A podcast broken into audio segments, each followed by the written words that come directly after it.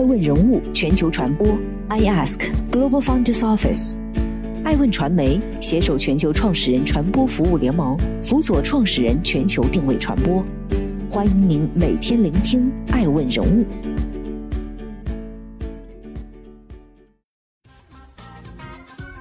Hello，大家好，欢迎大家的守候。本期播出的爱问人物是季琦。三次创业，三次上市，中国酒店业乔布斯在敲钟。在季琦的博客里，他自己写过这样一段话：当我七十多岁，坐在海边，有年轻后生问我的时候，我会跟他平淡从容地说：“我这一生过得非常有意思，过了我想过的一生，不以物喜，不为名利。”对于全球唯一一位创立四家市值超十亿美金公司的连续创业者季琦来说，用“不以物喜，不为名利”这类宁静平淡的词语来概括他的一生，似乎有点不太合适。毕竟，就在上周二，五十三岁的季琦刚刚在港交所完成了他人生的第四次敲钟，华住集团在港交所正式挂牌发行。港股上市首日开涨超百分之二点六九，市值达九百六十八亿港元。季琦本人持有股份占比为百分之三十一点三七。如果按一千亿港元的最新市值来算，季琦持股市值达到二百七十四亿元。在创业这条死比活更容易的道路上，季琦却能够接二连三的在中国酒店业创造出奇迹，活成中国酒店业的乔布斯。一九六六年出生的季琦是个地道的农村孩子，插秧、杀猪之类的农活没少干，然而饭却经常吃不饱。念初中时，一次季琦走了八里路回家吃午饭，结果到家后，母亲却说家里没吃的，你自己想办法吧。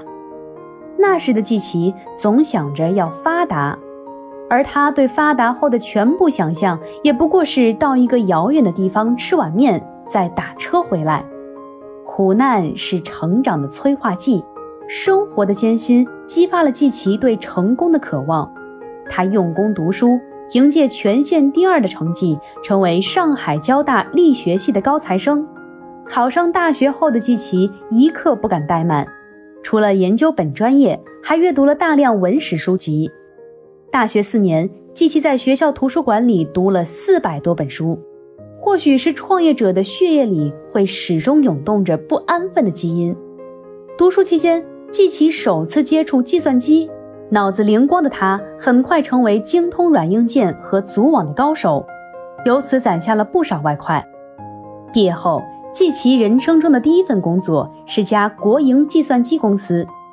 据说他上班第一天，手里拿着大哥大，腰间别着随身听。他拍着顶头上司的肩膀说：“老师，我在这里干不长的，没关系，咱们交个朋友。我在这里混两天就走人。”果不其然，一九九四年，季琦就辞掉了在国企的工作，只身赴美，不仅是为了增加阅历，更重要的是想寻找新机会，以便回国创业。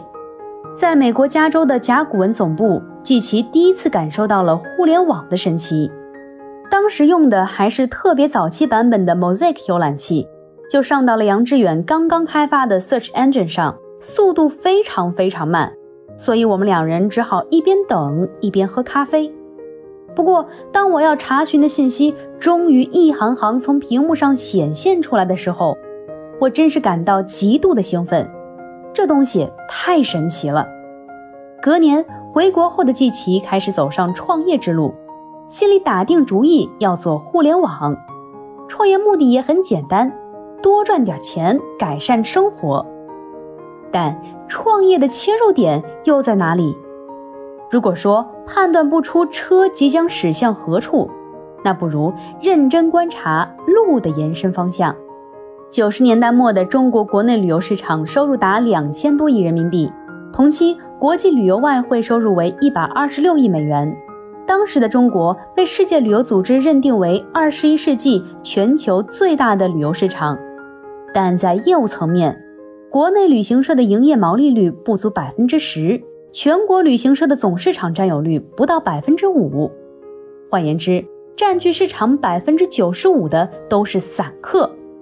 此种情况下，如果能为这些自助型旅游的散客提供个性化服务，盈利空间可想而知。季琦敏锐地嗅到互联网旅游服务是他创业的最佳接口。一九九九年，上海露露餐厅，季琦组了个局，他拉来了时任甲骨文中国区咨询总监梁建章，德意志银行高管沈南鹏，以及在旅游行业浸淫多年的上海旅行社总经理范敏，四人各有所长，各司其职。他们四人也在互联网江湖上留下了他们的名号——携程四君子。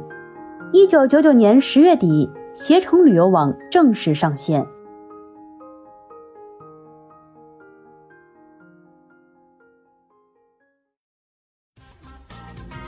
欢迎继续聆听《守候爱问人物全球传播》，正在播出的爱问人物是季琦，三次创业之旅，彼岸都是纳斯达克。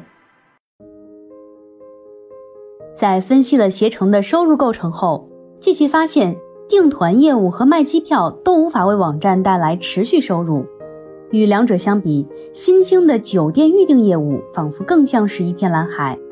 业务上线仅短短三个月，预订酒店用户已达到十五万，占了总收入的百分之八十。酒店预订业务自此被季琦锁定为公司未来的重点发展方向。他开始有计划地吸纳全国订房业务中的优秀团队。两千年十一月，携程收购了当时国内最大的订房中心现代运通，成为中国最大的宾馆分销商。至此，携程已不再是单纯的网络信息服务供应商，而是订房产品与信息提供并举。这个战略转向也被认为是携程此后快速发展并奠定其行业头部地位的关键一招。业务量的成倍增长，印证了公司战略转型的正确。创业三十个月后，二零零三年十二月九号，携程网成为继新浪、搜狐、网易之后的又一个在纳斯达克成功上市的中国公司。携程风头正盛，季琦却抽身而退。对于创业者来说，从无到有，从零到一，他们的身份是创造者；从有到优，从优到特，他们的身份是改良者。总之，他们探索与前进的脚步未曾停止。季琦发现，在携程的订房业务中，散客旅游偏向选择价廉物美的居住场所，舒适享受型酒店并不讨好。比如金陵路上的经济型酒店新亚之星，其预订和销售量名列前茅；再比如锦江之星，甚至都看不上携程的渠道，做经济型酒店连锁经营。这一新点子开始在季琦的脑中生根发芽。虽说季琦对衣服要求不高，最普通的黑 T 和牛仔裤是他的常见搭配，但做起事儿来可谓一丝不苟。为了做好经济型酒店，他拿着一把尺子、一个本子和一个相机，把上海和宁波两地的每家锦江之星都住了个遍。每开一间房，他都要干三件事儿。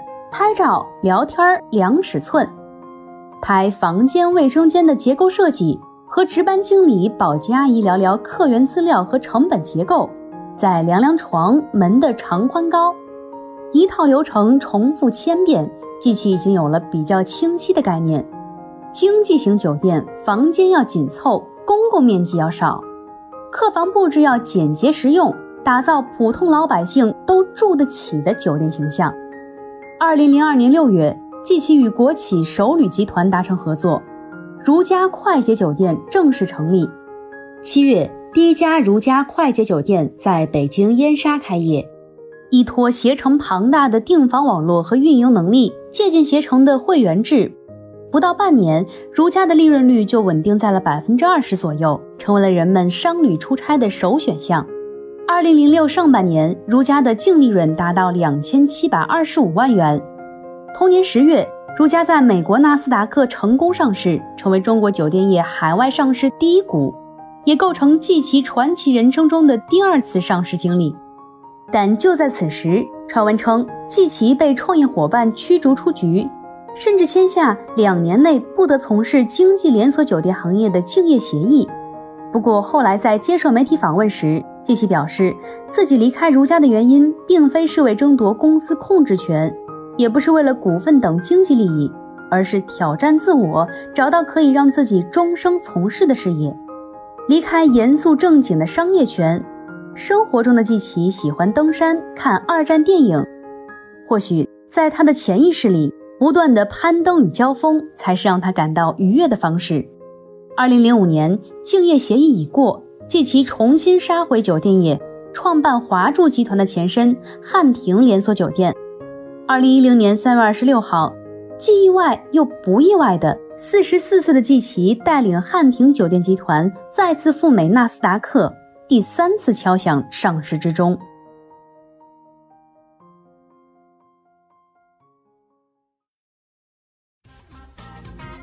欢迎继续聆听《守候爱问人物全球传播》，正在播出的爱问人物是季琦，千城万店，这是我一辈子的事业。携程两年，如家三年，都没能拦住季琦的脚步。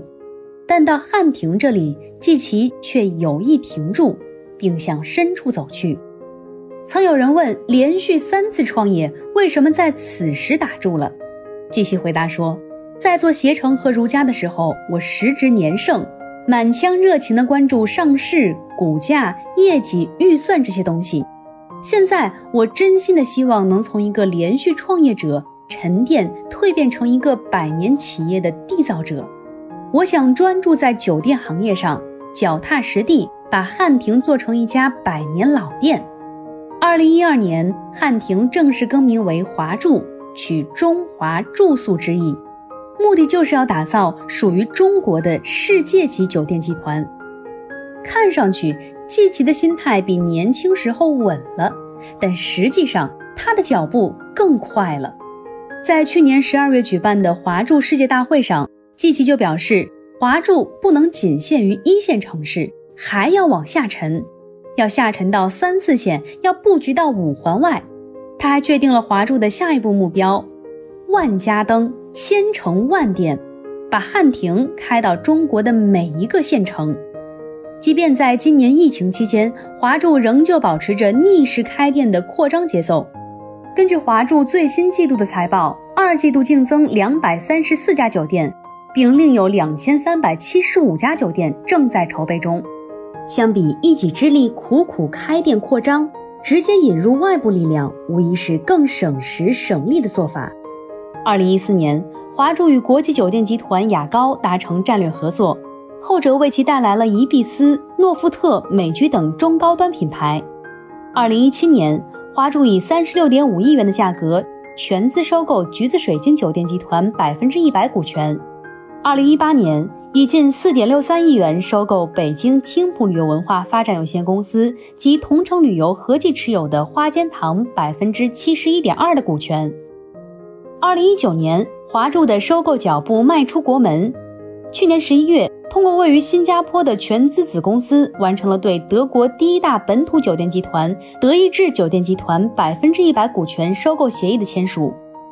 值得注意的是，除酒店外，华住联合光大安石在去年五月成立了安住此间，共同发起设立泛居住地产投资基金，专项投资于中国境内的酒店及公寓等居住类不动产物业。至此，继其围绕泛居住生态打造的商业版图逐渐成型，华住现已成为中国第二大、全球第九大酒店集团。从创业到守业，季琦也在此中完成了自身的转变。创办携程是为了改善生活，实现财务自由；创办如家就是为了融资上市。但对华住来说，酒店业的发展不应该是这样，不仅仅是成为胜者，而是伟大的长跑者。商海浮沉二十载，知命之年的季琦已看过世间太多故事。或许对他而言，他最期待的正是他在博客中写下的那句话。我会平淡从容地说：“我这一生过得非常有意思，过了我想过的一生。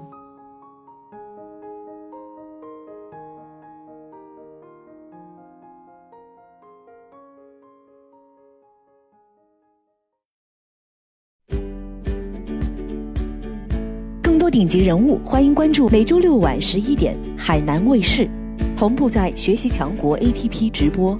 更多完整内容，欢迎关注爱问官网 iask-media.com。